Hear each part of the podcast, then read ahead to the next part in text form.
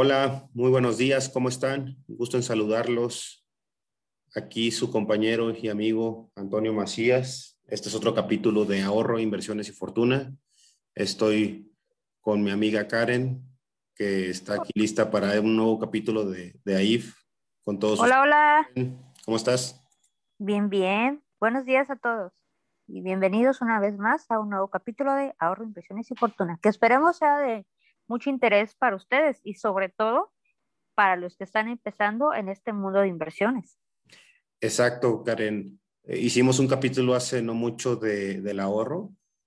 Pues para aquellos que apenas están empezando con el mundo de las inversiones, pues bueno, de las primeras cosas en las que empiezas a invertir son en sus instrumentos más seguros, como lo son CETES o SOFIPOS, eh, o algunas fintechs tal vez, que, que, luego ya hablaremos un poco, ya hemos hablado de fintechs y de los chascos o, o, sorpresas que te llevas, pero, eh, pero bueno, ahora lo que vamos a hablar es de SOFIPOS, que es una forma de invertir en un instrumento regulado que elimina muchos riesgos. Primero, yo creo que la primera pregunta debe de ser, ¿qué es una SOFIPO? ¿No? ¿No crees, Karen? Porque muchos van a decir, ¿y eso? ¿Y eso? Hay mucha gente que lo conocerá, pero otra gente va a decir, ¿y eso qué es? ¿Con qué se come? Así es. Yo creo que lo primero, primero, primero es empezar a definir qué es una SOFIPO. Ok, una SOFIPO es una sociedad financiera popular. Exacto. Eh, y, y, lo importante es que, a diferencia de un banco, una SOFIPO es una institución financiera más sencilla, ¿no? O sea, porque un banco tiene muchos servicios, es una institución financiera, luego se dedican a dar seguros, a invertir en, en tienen ciertas inversiones, obviamente pagares bancarios, pero también tienen inversiones en, en, bolsa, funcionan casi como calzas de bolsas algunos bancos. Y una SOFIPO es muy sencillo, es recupera capital y lo presta y gana dinero con esa operación de, de recibir, fondearse capital y prestarlo a alguien. Eso es lo que hace una SOFIPO, es todo lo que hace y es todo lo que tiene permitido hacer, tengo entendido. A pesar de que ahorita yo ya he visto SOFIPOS como cubo financiero que están empezando a sacar tarjetas de crédito y ahí quisiera saber si es qué tanto es permitido eso en una SOFIPO, pero en realidad eh, se supone que una SOFIPO es una entidad financiera muy sencilla. Así es. De hecho, creo que Cubo ha estado ofertando una tarjeta, pero de débito, que entiendo está ligada a la cuenta que, en la que uno pues deposita eh, su, su, sus recursos precisamente a, a, Cubo Financiero. En efecto, como, como aquí comentábamos, pues una SOFIPO es una ciudad financiera popular digamos que es, mm, a, falta de una mejor descripción, quizás como un banco chiquito, que igual puede dar créditos y de la misma forma uno como inversionista pues puede colocar su dinero en esa SOFIPO a cambio de una tasa de interés. La verdad es que, a diferencia de los bancos, las tasas que dan las SOFIPO son mucho más interesantes e inclusive mucho más interesante que la que la tasa, que la tasa CETE. Eh, tienen un riesgo quizás un poco mayor, pero en general, por pertenecer al sistema financiero mexicano, se consideran instrumentos de no mucho riesgo, por lo que consideramos que para quien esté empezando en esas las inversiones, y ok, nos escucharon en el capítulo anterior, o creo que fue hace dos capítulos, me, me cuesta un poquito de trabajo cuando, llevar la Cuando cuenta, hablábamos del ahorro. ¿no? Exactamente. Eventualmente, cuando ustedes comienzan a ahorrar y lo, lo hayan hecho un hábito, pues naturalmente van a tener excedentes y van a empezar a decir dinero, ¿dónde te pongo? Eh, bueno, pues una SOFIPO es, consideramos que Happy es una problems, muy Karen. buena opción. Happy Problems, exactamente. Y ustedes me verán, ay, no, pues ¿quién, quién tiene esos problemas? Pues, aparte, pues aunque no lo crean, esos problemas existen. El dinero, ¿dónde te pongo? Y pues son happy problems, efectivamente, pero eventualmente van a llegar ahí. Yo sé que eventualmente van a llegar ahí eh, con disciplina y constancia y van a tener que empezar a barajear estas opciones. Y unas opciones que a nuestro criterio son, son buenas para empezar. De hecho, yo personalmente eh, tengo inversiones en Sofipo. Y en Sofipos, pues son precisamente estas sociedades financieras populares. Exacto. Y, y, bueno, esto me lleva ya a la siguiente pregunta. ¿Cuántas SOFIPOS hay y quién las regula, no? creo que es más fácil contestar la segunda pregunta, que es quién las regula, ¿no, Karen? Así es. Eh, a nivel de quién las regula es la CNBB, o sea, la, Comisión Nacional de Valores Bancarios. Nacional Bancaria de Valores. Este, Perdón, pues, Bancaria de Valores, exacto. La, autoridad eh, principal y, bueno, la, la, primera autoridad va del sistema financiero mexicano, pues es la Secretaría de Hacienda. Eh, junto con la Secretaría de Hacienda existen varias instituciones eh, y una de ellas es la Comisión Nacional Bancaria y de Valores. Eh, la Comisión Nacional Bancaria y de Valores pues regula bancos, SOFIPOS, creo que también casas de bolsa y demás. Y el hecho de que sean instituciones reguladas quiere decir que por ley tienen que cumplir ciertos requisitos, no es de que el día de mañana me despierto y digo, oh, quiero poner una SUFIPO, voy a empezar a prestar dinero, o sea, no funciona así. Hay que cumplir una serie de requisitos para que el público inversionista pues cuente con garantías. Y el hecho de que forme parte del sistema financiero mexicano también nos da ciertas facilidades al momento de declarar nuestros impuestos. Ya me acabas de romper el corazón, Karen, porque yo ya quería armar mi Sofipo contigo. Lamento decirte que eso no será posible. Pero bueno, sí, como, como tú bien los dices, las SOFIPOS son, son instrumentos que están regulados y esa regulación nos permite que disminuya el riesgo de invertir en ellas, ¿no? Y por el hecho de que están regulados por, la Comisión Nacional de este, Bancaria y de, este, de Valores Bancarios, perdón, la verdad es que ayuda a que pues disminuyan el riesgo muchas veces y, no tengas mucho miedo de invertir en una SOFIPO. Yo, yo pondría como en el segundo nivel de riesgo, o sea, tienes el CETE, que para que los CETES te dejen de pagar, tiene que quebrar el país, lo cual pues, no es imposible, pero es complicado.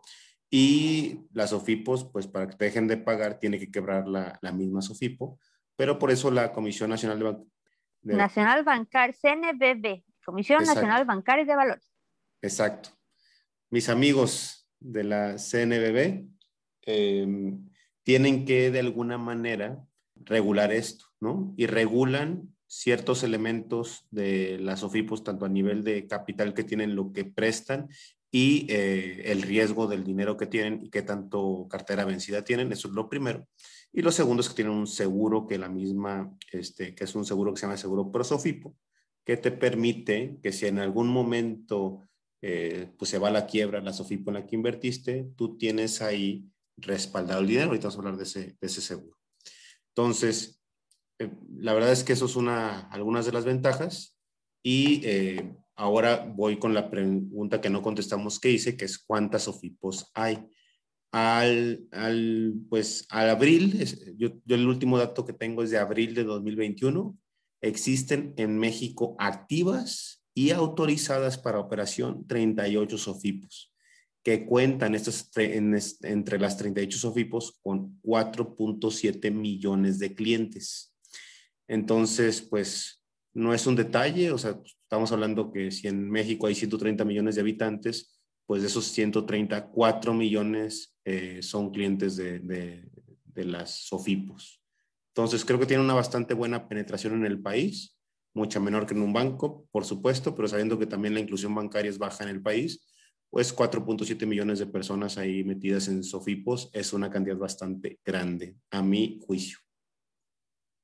Así es, y de hecho la CNBB está, ojo, de chicharo con ellas.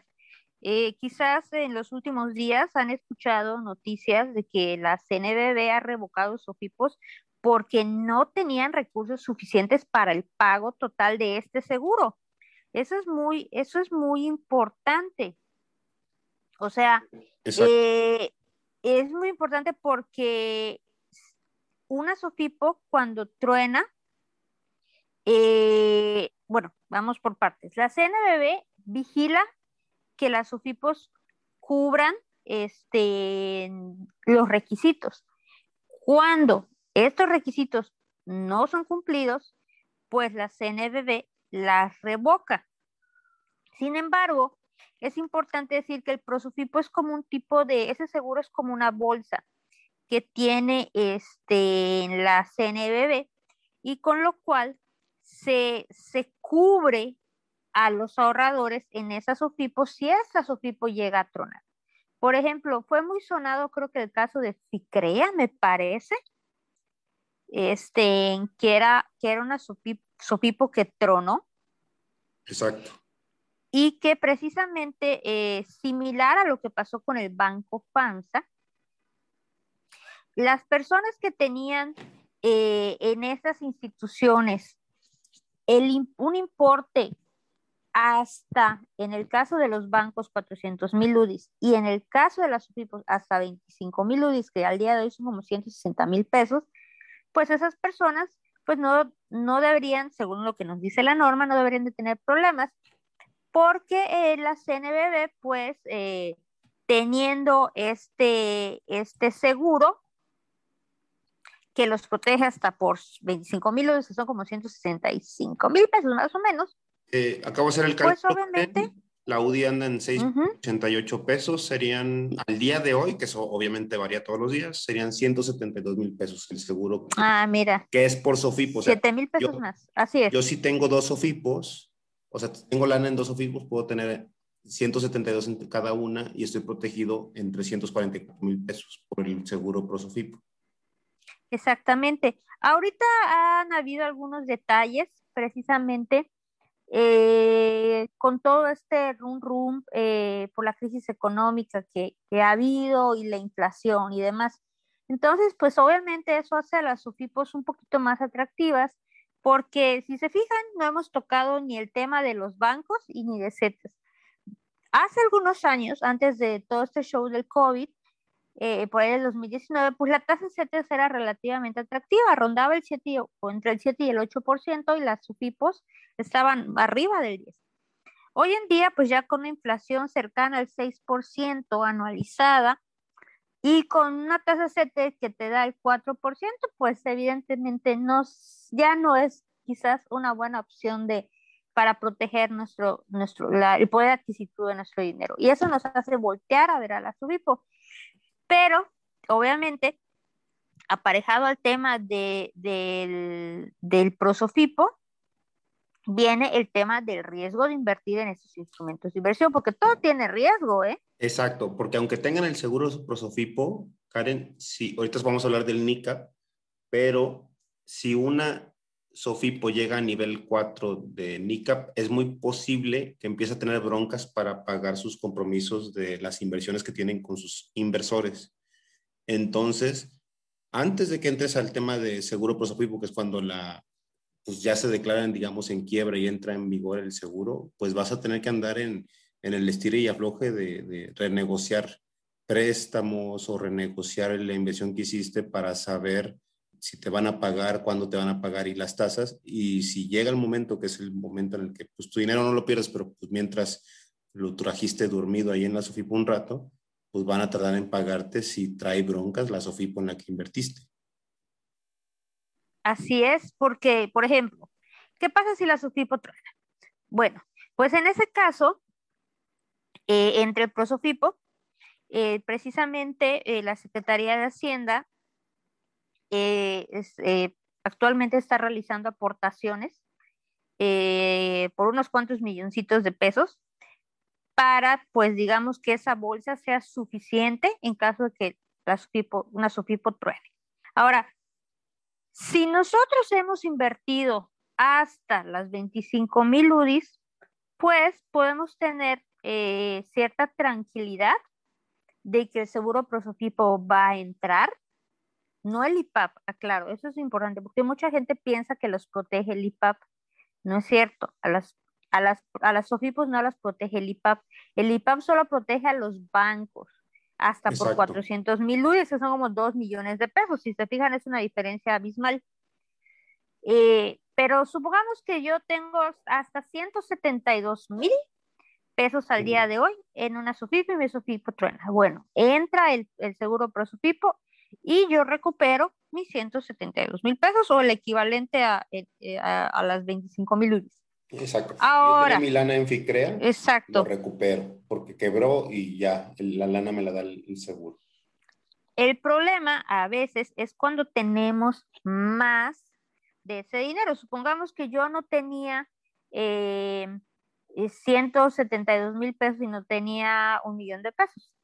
¿Qué pasa con los 828 mil, si mal no estoy en mis matemáticas, pesos faltantes?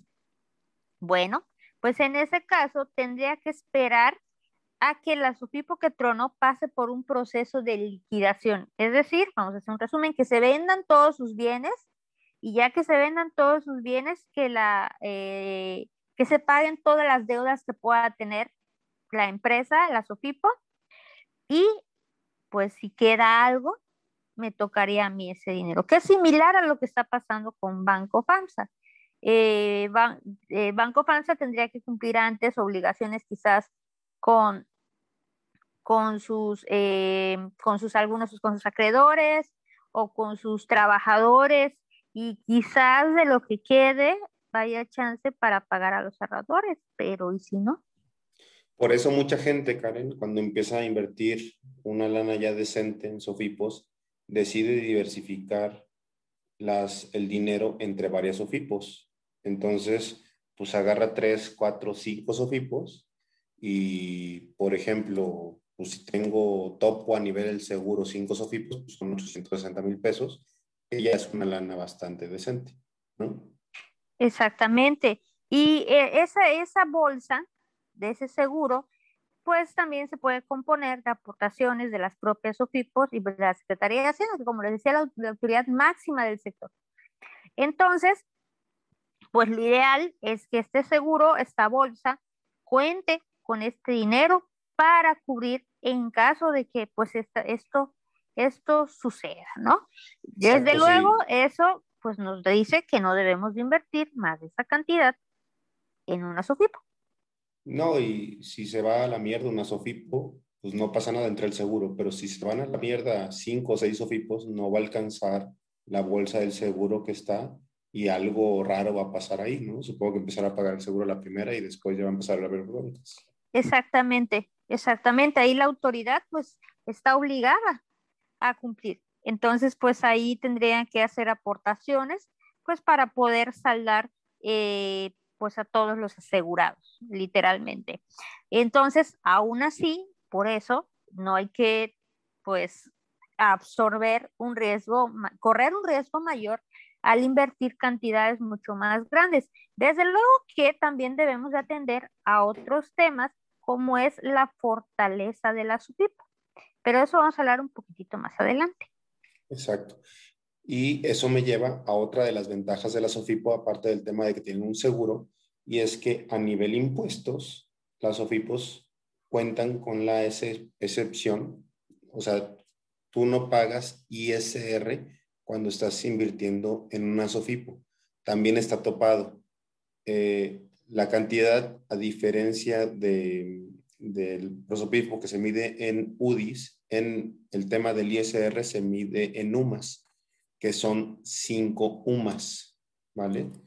Y van a decir que es una UMA. Una UMA es una unidad de medida de actualización, que era lo que antes eran, manejaban antes en el gobierno para, por ejemplo, multas y demás, salarios mínimos, pero el salario mínimo estaba muy, era una medida muy política, que luego puede llegar a modificar un diputado, un senador, eh, o mejor dicho, la Cámara entonces eh, decidieron inventarse esto que es la UMA, que es eh, una medida que van actualizando cada cierto tiempo, pero que no está relacionada con el salario mínimo.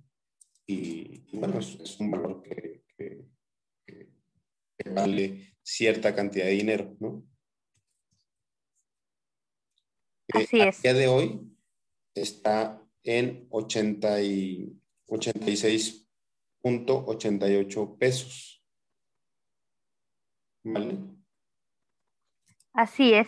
Entonces eso también es otra ventaja, ¿no? Pero pues como toda inversión hay que ver el tema de las ventajas y desventajas. Por ejemplo, un escenario pues ya y no tan grato, pues obviamente sería como un tipo, un tipo caso del, del FICREA, que es una SOFIPO que tronó en 2015 y hasta la fecha le siguen pagando a los ahorradores el seguro pues, Sofipo porque pues se les acabó la lana a la bolsa, ¿no? Pero pues esos, esos ahorradores tienen derecho a recibir un pago.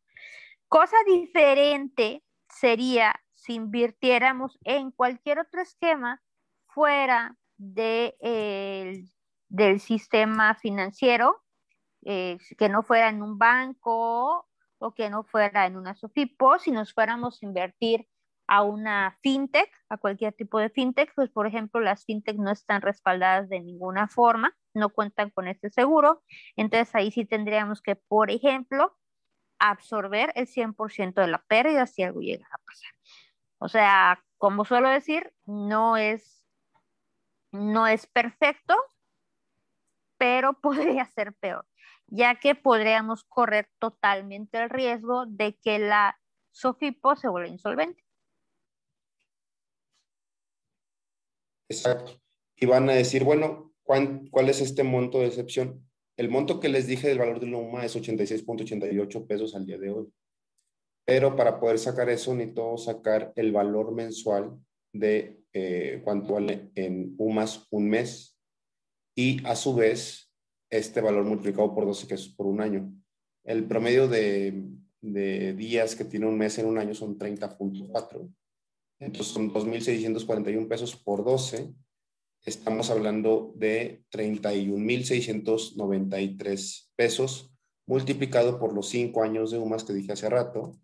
Eso quiere decir que el valor máximo de, al valor actual de la UMA del día de hoy, que estamos en julio de 2021, es de 158.469 pesos. Eso es el valor máximo que tú puedes exentar de ISR a nivel impuestos cuando inviertes en SOFIPOS.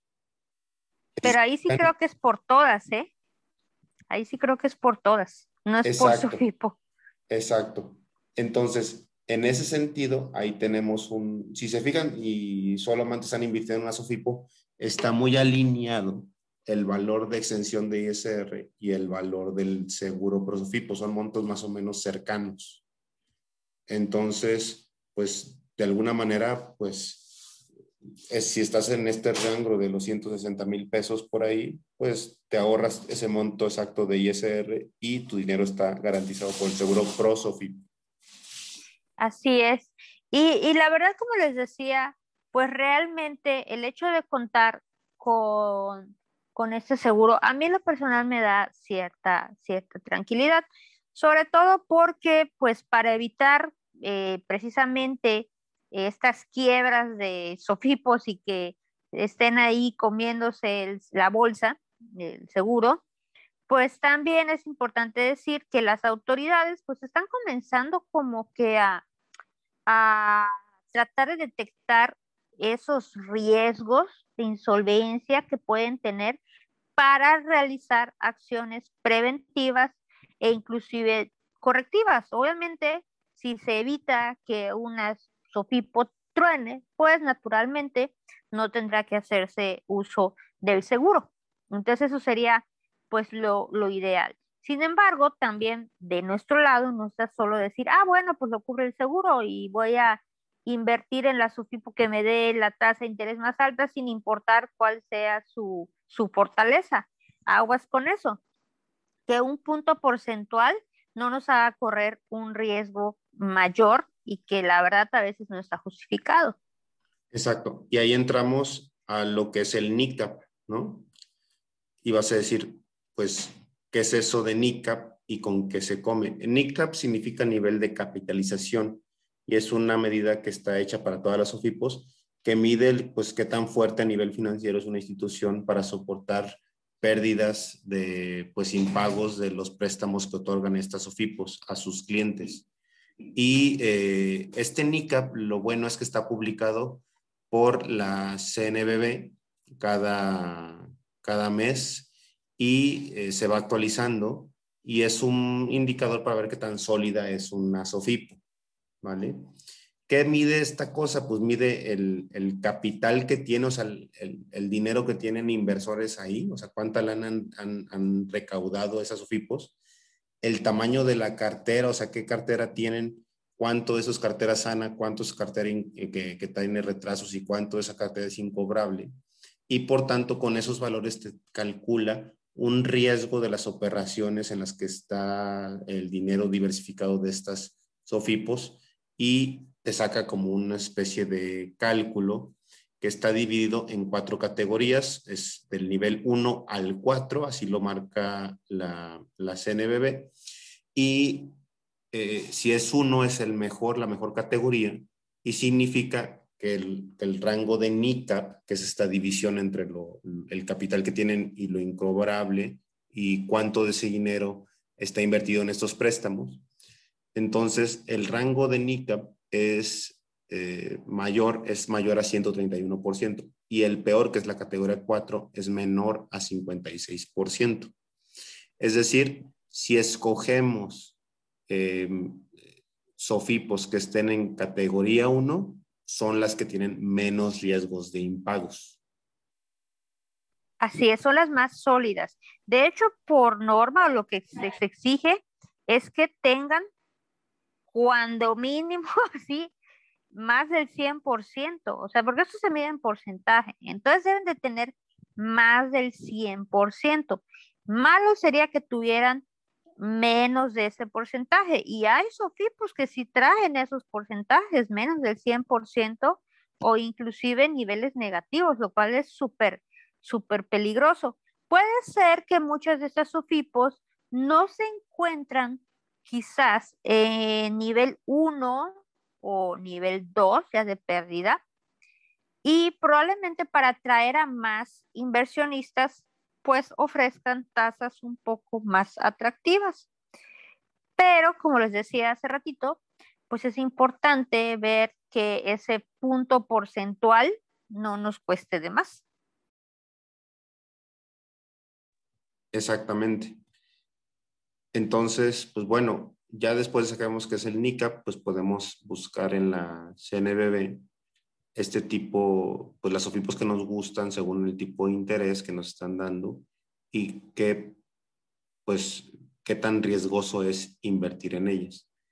Y con esto me lleva a un siguiente nivel que es, pues, cuáles OFIPOS son las que hay. Dijimos que hay 38 activas a abril de 2021 eh, primero voy a mencionar tres que son muy conocidas en, el mundillo, en estas comunidades, que seguramente la mayoría habrán oído de ellas, y luego hablar de algunas que no son tan famosas. Primero, eh, Supertasas, luego Cubo Financiero y luego Finsus. Esas tres son de las más conocidas, pero hay muchas otras eh, sofipos que son menos populares, pero que tienen un buen nivel de NICAP. Y les voy a mencionar, pues, eh, al menos unas, eh, unas cuantas, no sé, les voy a mencionar unas tres o cuatro.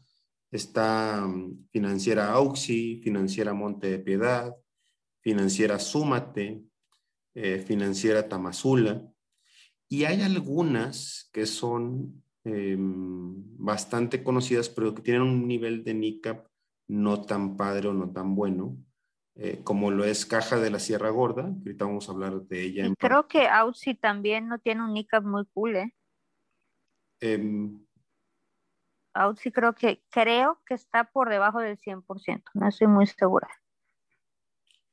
Si no, ahorita Entonces, lo pero... De todas las que, de todas las equipos que escuchen, estas son algunas, pero de todas las que escuchen, échenle un ojo a su nica, o sea, no nada más que, nada más es, no nada más es escuchar a Sofipo y llégale con mi dinero, ¿no?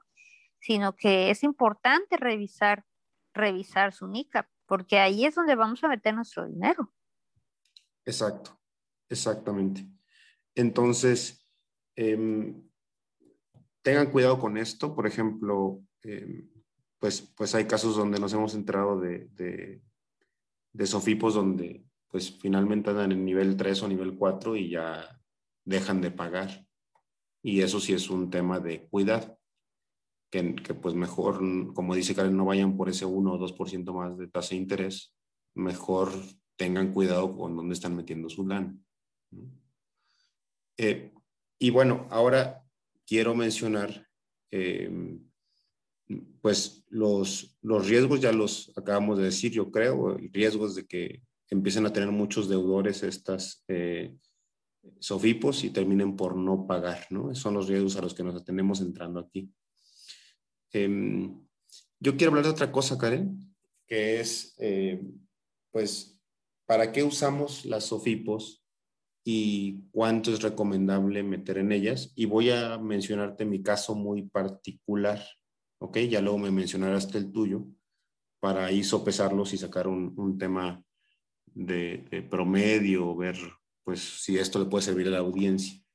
Yo personalmente, la, eh, yo ahorita ya nada más uso una Sofipo, que es este cubo. ¿Por qué cubo? Porque pues la diferencia entre Cubo, Finsus y Supertas, que son las más famosas, de tasas no varía tanto, o sea, estamos hablando de puntos porcentuales muy pequeños. Y a mí Cubo me gusta mucho a nivel plataforma y a nivel de que cuando necesitas el dinero te lo sueltan rápido, o sea, te lo transfieren muy rápido, a diferencia de otras que luego se tardan un par de días o cosas así. Entonces, em, yo solo uso Sofipos para mi lana que máximo necesito recuperar en 30 o 60 días, no más. Si, si tengo lana que la voy a dejar más tiempo, o sea, 90, 180, un año, no uso Sofipos porque el interés para mí es demasiado bajo. Esa es mi opinión, mi opinión muy personal, que pues a lo mejor alguien dirá, no, pues ¿qué te pasa? Yo la puedo dejar a 360 días y ese interés es atractivo para mí. Ok, es, es aceptable, es, es, aceptable la opinión de cada quien, pero para mí las SOFIPOS otorgan una tasa de interés muy baja que solo la uso para mi dinero corriente, o sea, dinero que, que en el transcurso de 15 a 60 días lo voy a utilizar y que por tanto no quiero andar moviendo ese dinero. Eh, quiero mover ese dinero rápido, pero pues sí quiero generar un interés y tanto el banco como CETES pues, son instituciones que dan nada, ¿no? Y ahorita como está la inflación, la verdad, híjoles, meter dinero al banco o CETES es perder dinero, es perder el valor de nuestro dinero. Fíjate que en mi caso yo actualmente tengo, eh, uso dos SOFIPOS, quería usar tres, pero en una no se puede abrir cuenta, bueno, cuando se pudo no lo hice y cuando ya cuando no se pudo, ya cuando quise ya no se pudo que es en Finsus. Nunca pude abrir cuenta en Finsus y hasta la fecha creo que no están aceptando este, nuevos inversionistas. Y donde, me, donde abrí cuenta primero fue en Cubo. De hecho, ya tiene rato que tengo cuenta en, en Cubo. Y la que me gusta mucho y donde también tengo cuenta es en Supertasas. Eh, ambas me sirven para fondo de emergencia. Yo ahí tengo mi fondo de emergencia pero en supertasas tengo como el fondo de emergencia, lo que yo llamo de, ¿cómo, cómo lo puedo decir? Más o menos de segunda categoría. Y en cubo tengo el fondo de emergencia de primera categoría. ¿O por qué la llamo así? Porque en cubo, a mí algo de que me gusta de cubo, si bien no tiene tasas tan altas o, tan, no tiene tasas tan buenas como supertasas, tampoco es que la diferencia sea mucho, pero pues sí, sí es una diferencia ahí que, que sí le echa uno un ojito. Lo que me gusta de Cubo es que las transferencias son inmediatas. O sea, es lo que decía, lo que decía que es rapidísimo. O sea, tú haces una transferencia ahorita, bueno, tiene que ser un horario bancario, ¿no? Pero el horario bancario de Cubo, según yo, no es tan, tan estricto como Supertasas o en el horario de transferencias. Entonces tú lo haces ahorita y te llega ahorita. Y cuando tú retiras, igual es rapidísimo. En cambio, supertasas, por ejemplo, el primer depósito que hice tardó en reflejarse como uno o dos días, nunca supe por qué. Y el primer retiro que hice igual como uno o dos días. O sea, tardan los retiros. Ya después del primero, de los depósitos cada en supertasas son rapidísimos y los retiros dependen mucho de la hora que lo hagas. Si lo haces temprano en la mañana, puede ser que te llegue ese mismo día pero si lo haces tarde te llega hasta el siguiente día hábil y con cubo no. Entonces, por eso digo que el, fondo de emergencia el dinero que necesito tener así como que más a la agarrar más rápido, lo tengo en cubo. Que ese dinero me sirve, por ejemplo, para este, alguna emergencia de un monto relativamente pequeño, este, para, por ejemplo, si sé que tengo que hacer un pago próximo, así en el próximo mes, eh, por ejemplo, si tengo pendiente pagar mis impuestos, pues lo pongo ahí para que también genere en lo que, en lo que me toca hacer el pago. Eh, lo que me entra de mis fuentes adicionales de ingresos, también ahí, ahí lo meto, ¿no? O sea, dinero que sé que lo voy a usar en el corto plazo. Y para ganarle un poquito, lo pongo a inversión a siete días y que se renueve. Eso también me gusta mucho de Cubo, que es la única Sofipo que conozco que tiene esa función que es lo que algunos llaman el interés compuesto. O sea, el interés compuesto es el simple hecho de reinvertir eh, tus rendimientos, pero Cubo eso lo hace automáticamente. Entonces tú puedes seleccionar cuánto quieres. Primero te deja ponerle un nombre a esa inversión. Eso está padre porque rápido lo identificas. Entonces yo, por ejemplo, lo manejo por meses. Lo que me entra de ciertos negocios en un mes, le pongo abril, por ejemplo, ¿no? Y le pongo a invertir siete días. Y lo pongo en siete días porque como es dinero que voy a necesitar a la de ya, pues obviamente no sé, no lo puedo poner en un mes o así. Pero sí me puedo esperar siete días. Ya que tengo otro fondo, un tercer fondo que es todavía más líquido, que es de disponibilidad inmediata, pero ese pues me da muy poquito interés, entonces ahí solo tengo literal lo que necesito, sí, lo que puedo necesitar así a la de ya. Exacto. Por Entonces, eso gusta Cuba, porque, Cubo, porque exactamente. Puedes hacer eso, o sea, dices, voy a invertir 500 pesos a 7 días y le das la instrucción de que te reinvierta todo el dinero, de que solo te reinvierta el capital o de que no lo reinvierta. Entonces, si tú le pones reinvertir, que se reinvierta todo, termina el plazo y te lo vuelve a invertir. Capital y rendimiento. Termina el plazo y te lo vuelve a invertir. Termina el plazo y te lo vuelve a invertir. Cuando tú digas es que ya te vas a esa inversión y en la opción de reinversión simplemente le pones no reinvertir, entonces al próximo vencimiento te lo va a dejar ya a la vista, listo para retirar. Entonces está, está padre, porque creo que es igual la única SUFIPO que te deja elegir el número exacto de días. Entonces la tasa de interés la maneja por rangos. Por ejemplo, de 7 a 14 días es una tasa, de 14 a 30 días es, una, es otra tasa de 30 a 40. Entonces, y las demás SOFIPOS no, te manejan que a un mes, a tres meses, a seis meses, a un año. Entonces esas funcionalidades de Cubo, la verdad, están cool. A mí me gustan mucho. Y pues super tasas me gusta porque es una de las SOFIPOS más con mayor fortaleza, con mayor índice de capitalización. Entonces, pues por eso ahí tengo capital o fondo de emergencia que sé que no voy a necesitar así tan a la de ya, pero que sí es una parte importante de, de, ese, de ese mismo fondo de emergencia. O sea, como pueden ver dentro de mi fondo de emergencias, tengo como que varios este, bolsillitos, varios bonchitos, que depende eh, la fecha o el tiempo en el que voy a necesitar, es el lugar donde los tengo invertidos. Exacto. Y ahora que ya dijimos para qué usamos nosotros las SOFIPOS, cada quien puede tener su, idea y usarlo para que lo mejor, lo mejor que les convenga, pues ahora quiero hablar en particular de algo que he escuchado poco o que he leído poco de, de estas SOFIPOS, bueno, al menos de tres de las más conocidas en el argot, que ya las mencionamos, Supertasas Cubo y Finsus, en el sentido de a quién le prestan, o sea, el dinero que yo les doy a estas OFIPOS, ¿a dónde va a parar? ¿A quién se lo prestan y para qué lo usan? De hecho, eso es muy interesante porque, ok, nosotros ya sabemos que le prestamos nuestro dinero a la SOFIPO y nos paga un rendimiento muy interesante, pero ¿y la SOFIPO a quién se lo presta? Exacto. En ese sentido, voy a empezar, por ejemplo, con Supertasas que tiene su empresa hermana o que se llama Credit Club.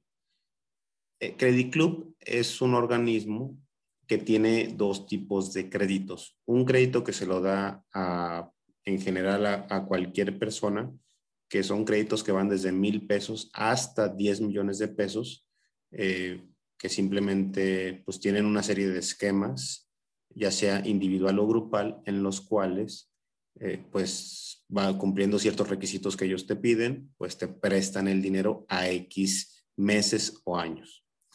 Y tienen otra cosa que me suena interesante a mí, que es eh, un microcrédito que dan a, mujeres, eh, que este microcrédito a mujeres se llama Mujer Activa, en el cual normalmente este crédito es para al menos un grupo de 10 mujeres, o sea, eso es algo interesante porque si no es un grupo de 10 mujeres, no, no le prestan individualmente una mujer, tiene que ser un grupo de mujeres que van a pedir este crédito a Credit Club. Eh, ¿Tiene esta mujer que contar con una actividad productiva o querer emprenderla?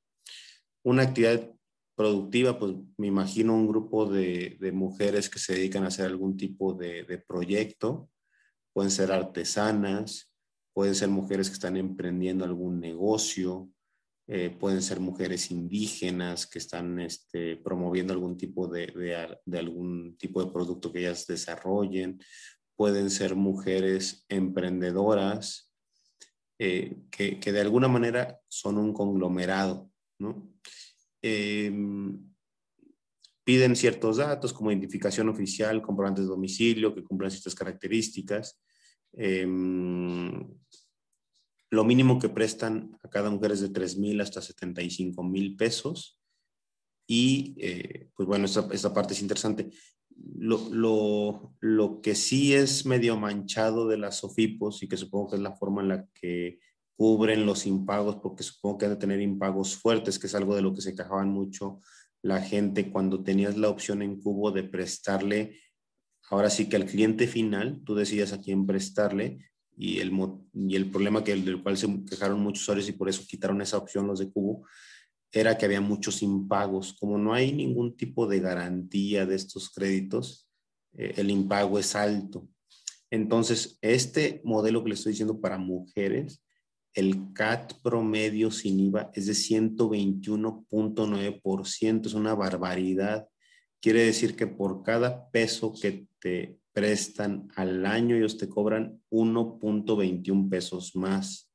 Si lo mueves a mil pesos, tú tienes que estarle pagando al final del crédito 2.200 pesos. O sea, el interés es gigantesco, pero se debe seguramente también a la cantidad tan grande de impagos, que eso es algo que la comunidad vivió cuando Cubo te daba la opción de prestar directamente a los que solicitaban el préstamo. No sé si antes de brincar a Cubo quieras comentar tú algo, sobre este caso de Credit Club. Eh, fíjense que, pues naturalmente, pues está más padre prestarle a una SOFIPO que deber a una SOFIPO. Entonces es importante ver que algunas de estas tienen como ciertos, como ciertos nichos.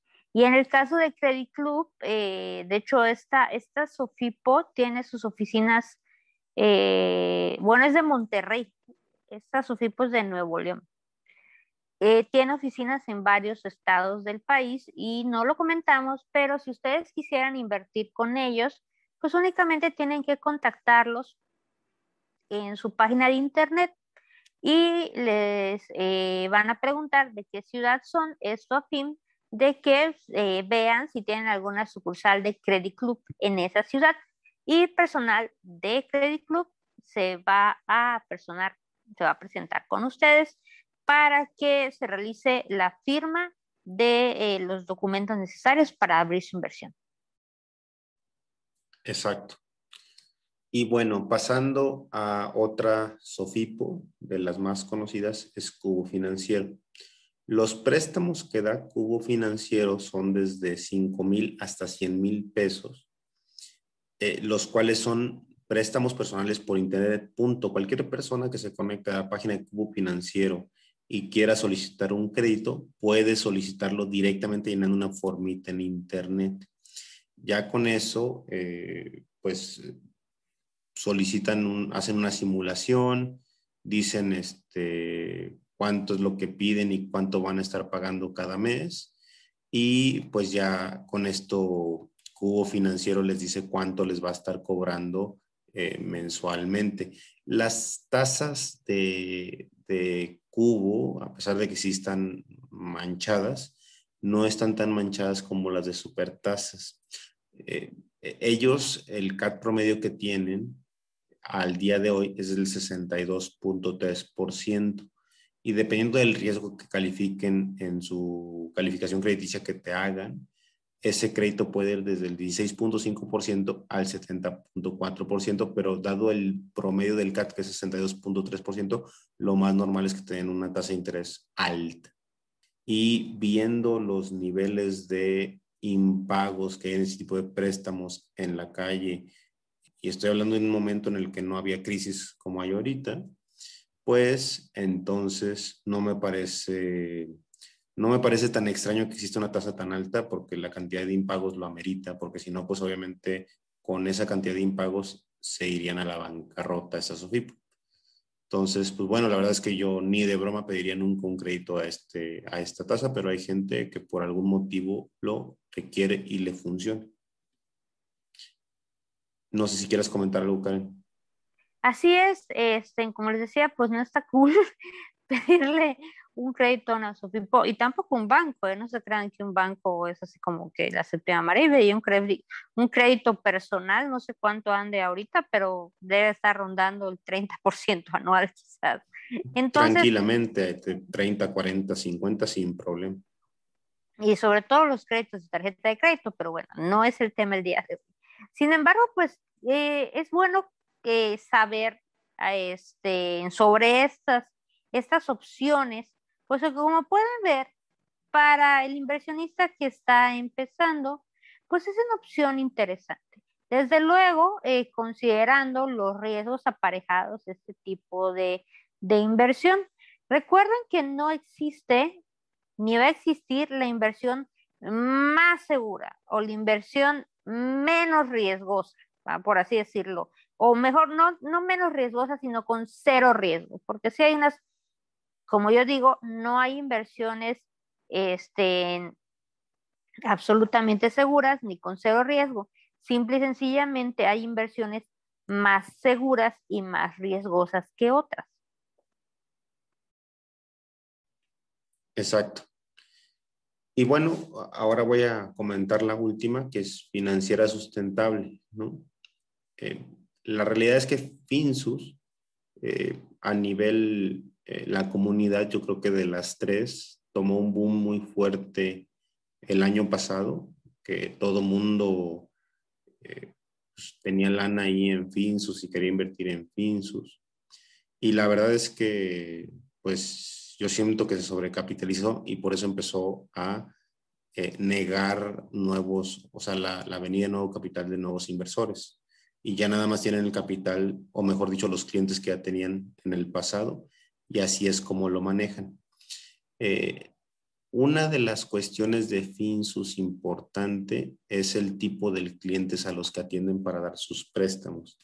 Y ellos se dedican a un nicho muy particular que a mí me llama la atención.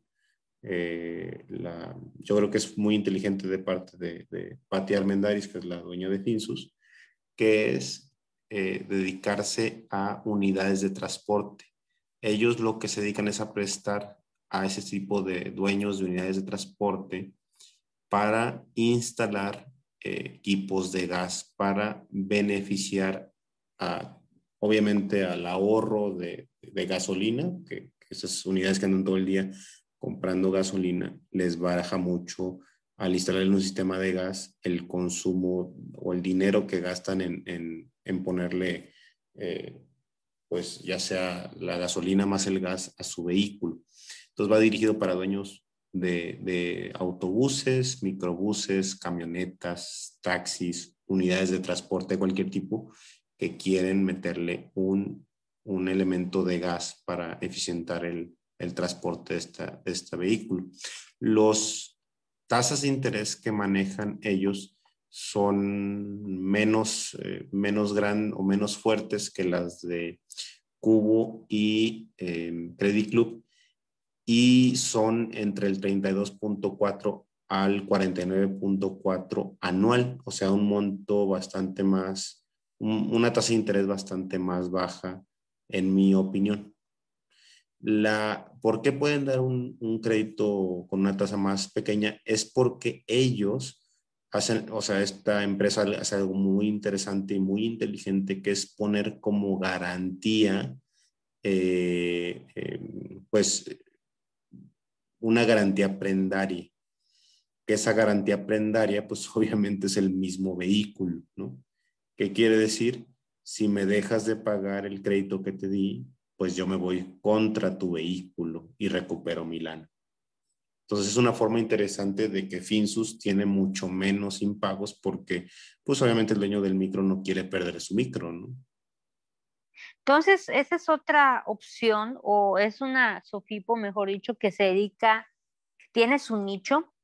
La verdad está muy interesante el nicho de, de Finsus. Lástima que ahorita no esté aceptando este, nuevos inversores. Sucede que hubo una regulación también con las Sofipos en las que les pedían que pues las personas que se registraran pues de alguna forma se contara con más información. Antes era tan fácil como eh, entrar a la aplicación, abrir, crearte una cuenta, subir algunos datos y tan, ya tenías cuenta en la. Pero cambiaron algunas regulaciones y se empezó, se empezó a, a pedir que la firma, que la fotografía y demás, ¿no? Entonces, pues algunas SOFIPOS, pues, pudieron, pues, de alguna forma eh, cumplir con este requisito y algunas, eh, otras como Finsus, creo yo que todavía eh, no solucionan de toda esa situación, puesto que para invertir me parece que tiene que ser forzosamente presencial en sus oficinas de Ciudad de México. Exactamente. Y bueno, ya que hablamos un poco de, cómo se componen estas tres SOFIPOS conocidas, yo quiero hablar de un caso en particular que es de Financiera Sierra Gorda. Financiera Sierra Gorda al día de hoy se encuentra en un nivel de NICAP 4, es decir, el peor de los NICAPs que hay eh, de una SOFIPO, es decir, trae broncas de capitalización o mejor dicho, de impagos. ¿Vale? Entonces hay un compañero de la comunidad que tenía ahí una lana invertida en, Financiera Sierra Gorda y pues llegó el momento de término de un pagaré de los que había firmado con ellos y eh, pues no le pagaron. O mejor dicho, antes de que se venciera le llamaron para decirle que no le iban a pagar. Y lo que hizo la Sofipo fue, como todavía no estaba en bancarrota y pues ya eso ocasiona que no seas acreedor o tengas derecho al seguro eh, prosofipo, lo que hicieron fue renegociar o reestructurar la inversión, pasando, extendiendo un poco más el periodo de tiempo del crédito eh, para que de alguna manera él recuperara su lana, obviamente con más tiempo. Creo que le también negociaron el tipo de interés, si estaba al, no sé, 10%, 9%, se lo bajaron unos cuantos puntos y fue una negociación que esta persona tuvo que aceptar y al final, pues bueno, eh, ya están por pagarle esta, este término de pago y, el pagaré que en su momento, o mejor dicho, la inversión en la Sofipo que, había negociado con esta eh, Sofipo. Y es lo que les decíamos hace rato, o sea, no, no por el hecho de tener el seguro pro Sofipo, pues significa que todo es pues, fácil, ¿no? O sea, antes de llegar a que una Sofipo quiebre, pues vas a tener que pasar por este tipo de cosas donde pues no es agradable para nadie este tipo de situaciones. me refiero a los inversores, obviamente. Así es, eso no, no está cool. Entonces, pues es importante prestar atención a estos pequeños tips que les que pues hemos platicado el día de hoy eh, la verdad, eh, deberíamos de ir hablando quizás nuevamente de instrumentos de inversión eh, conforme su nivel de riesgo o los pasos que podemos ir siguiendo y empezamos con el ahorro, ahora con los SOFIPOS. La verdad, ni nos molestamos en hablar de CETES y bancos porque sinceramente sinceramente hoy, no hoy en día no le están pegando a la inflación, que ya tenemos una tasa de cercana al 6% anualizada.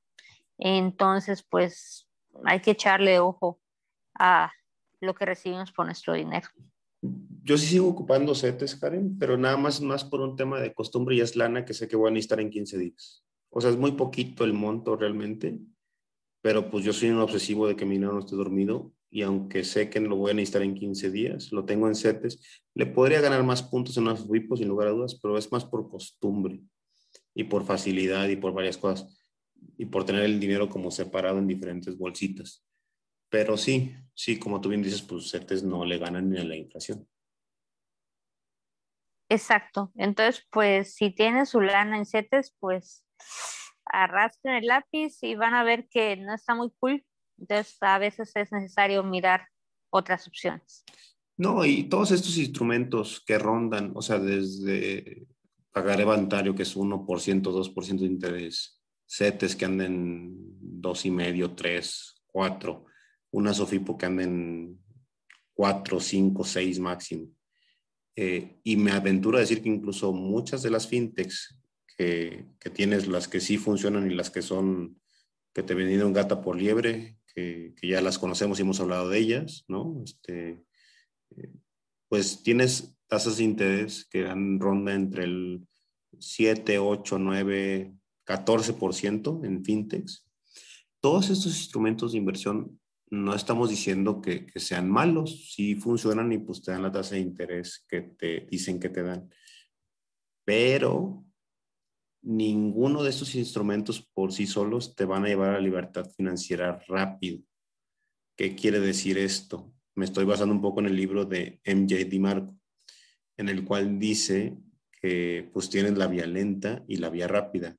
Estos instrumentos yo los veo como parte de la vía lenta no los estoy satanizando, no estoy diciendo que sean eh, malos, simplemente son partes de tu pata de múltiples fuentes de ingreso que obviamente sí debes tener, pero no son los que te van a llevar a la libertad financiera rápido. Te van a llevar, pues sí, si ahorras el 10% de tu salario y tu salario en toda tu vida es, crece la inflación y ganaste 10 mil, 20 mil pesos durante toda tu vida, pues vas a tener la oportunidad de tener una buena bolsita hasta que te jubiles, hasta los 65.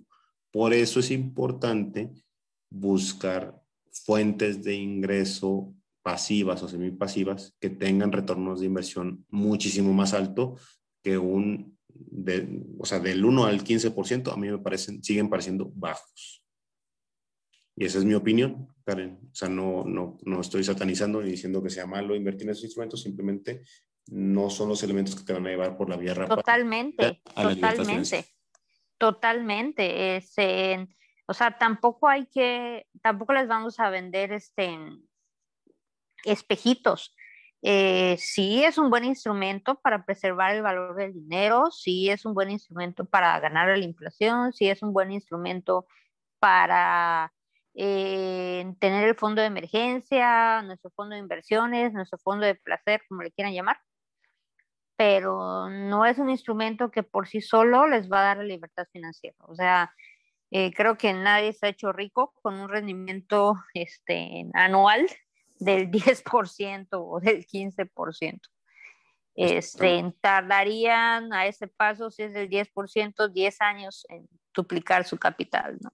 Entonces, sí es importante este, si están empezando, pues comenzar con estos instrumentos que como, como les decíamos, pues tienen un seguro, están regulados, forman parte del sistema financiero mexicano, tienen menor riesgo que otros instrumentos, pero no quiere decir que toda la vida me voy a quedar en estos instrumentos, sino que quiere decir que me voy a ir acostumbrando quizás a probar un poquito de riesgo y hacerme una costumbre de a tener dinero lejitos de mis manos, que sé que es dinero que no voy a tocar para ir saltando poco a poco a otros instrumentos de inversión. Exacto, sí es un instrumento por el cual vas a empezar, pero no es un instrumento donde vas a meter toda tu lana. Y es un instrumento que cuando ya tienes diversificado tu portafolio, porque esa es la clave, diversificación del portafolio, sí vas a tener cierta lana para ciertos objetivos muy particulares, ¿no? Los acaba de decir Karen, fondo de emergencia, dinero que necesitas en 30, 60 días o incluso 15, ¿no? O sea, es lana que andas moviendo, pero que no quieres que, no quieres que el dinero esté dormido. Y que te sirve, obviamente, y que la Sofipo sirve y tiene su valor y es un instrumento interesante que tenemos a nuestra disposición los mexicanos, pero que no nos va a llevar a la libertad financiera por sí sola, o sí lo puede llegar a hacer, pero pues ya cuando estemos viejitos, ya cuando andemos en los 65, 70 años, ya nos andemos jubilando. Así es. Entonces, pues, interesante para tener el portafolio, pero tampoco para tener ahí el 100% del portafolio. Exactamente. Pues bueno, Karen, por esto cerramos Sofipos. Creo que era un tema, estamos retomando temas que creo que son importantes para los eh, colegas, los amigos de la comunidad que están empezando en esto y que obviamente tienen que enterarse de todos los instrumentos que hay y pues es una herramienta más que tenemos a nuestra disposición. Sin más, quiero agradecer a todos. Eh, no creo que lleguen porque ahorita ya eh, hoy día que estamos grabando, día jueves 22 de julio, ya andamos en los 499 miembros en el Telegram. Estamos a un miembro llegar a los 500, en donde vamos a sacar la champán, vamos a sacar bueno, en mi caso van a ser caguamas, tengo que admitirlo, Karen. Oye, sí, hay que celebrar eso. ¿Cómo, Exacto. cómo, lo vamos a hacer? Eh, pues ya vamos a llegar a los 500, la comunidad este, participa de diferentes maneras y es bastante interesante. Em, nuestra compañera Areli justamente nos estaba compartiendo el día de ayer una tabla muy interesante de comparación de fibras, de fibras este, inmobiliarias, ¿no? De qué, tanto interés dan y cómo estaban constituidas y qué tan riesgosas eran. Em, en el grupo de Facebook ya superamos los, los 500, ahí sí ya mandé un mensajito hace unos días porque ya superamos los, los 500 miembros en ese grupo. Muchas gracias a todos por su confianza y por estar pendientes de lo que compartimos todos de noticias y demás en el grupo de Facebook. Al día de hoy andamos en los 523. Y bueno, sigan invitando a más gente si les están gustando estos episodios, invítelos al Telegram, invítenlos al eh, grupo de Facebook, compártanles el podcast, díganle a esta gente, pues ya sea que les gustan los capítulos de los sábados o los capítulos de los martes de audios mamalones o de los libros que graba Karen, eh, perdón, está Ana Laura, eh, o, cualquier cosa de la que publicamos y que a ustedes les genere valor, también si nos pueden eh, poner una calificación en Apple Podcast o en varios de los podcasts donde puedes subir reviews y poner calificación, se los agradecemos muchísimo. Aquí abajo en la descripción del capítulo vendrán los links para poder conectarse a estos medios de comunicación que tienen directo con nosotros y estaremos encantados de poder ayudarles y poder ir creciendo esta comunidad que es muy positiva y que cada vez va a más. Y muchas gracias por ello. Karen, no sé si quieras comentar algo más, nos despedimos. Pues nos despedimos. Eh, muchísimas gracias a todos por escucharnos y pues no olviden recomendar este podcast a sus amigos, sus familiares, que esperemos que les sea de mucha utilidad. Muchas gracias a todos. Que tengan un excelente fin de semana. Bye. Bye.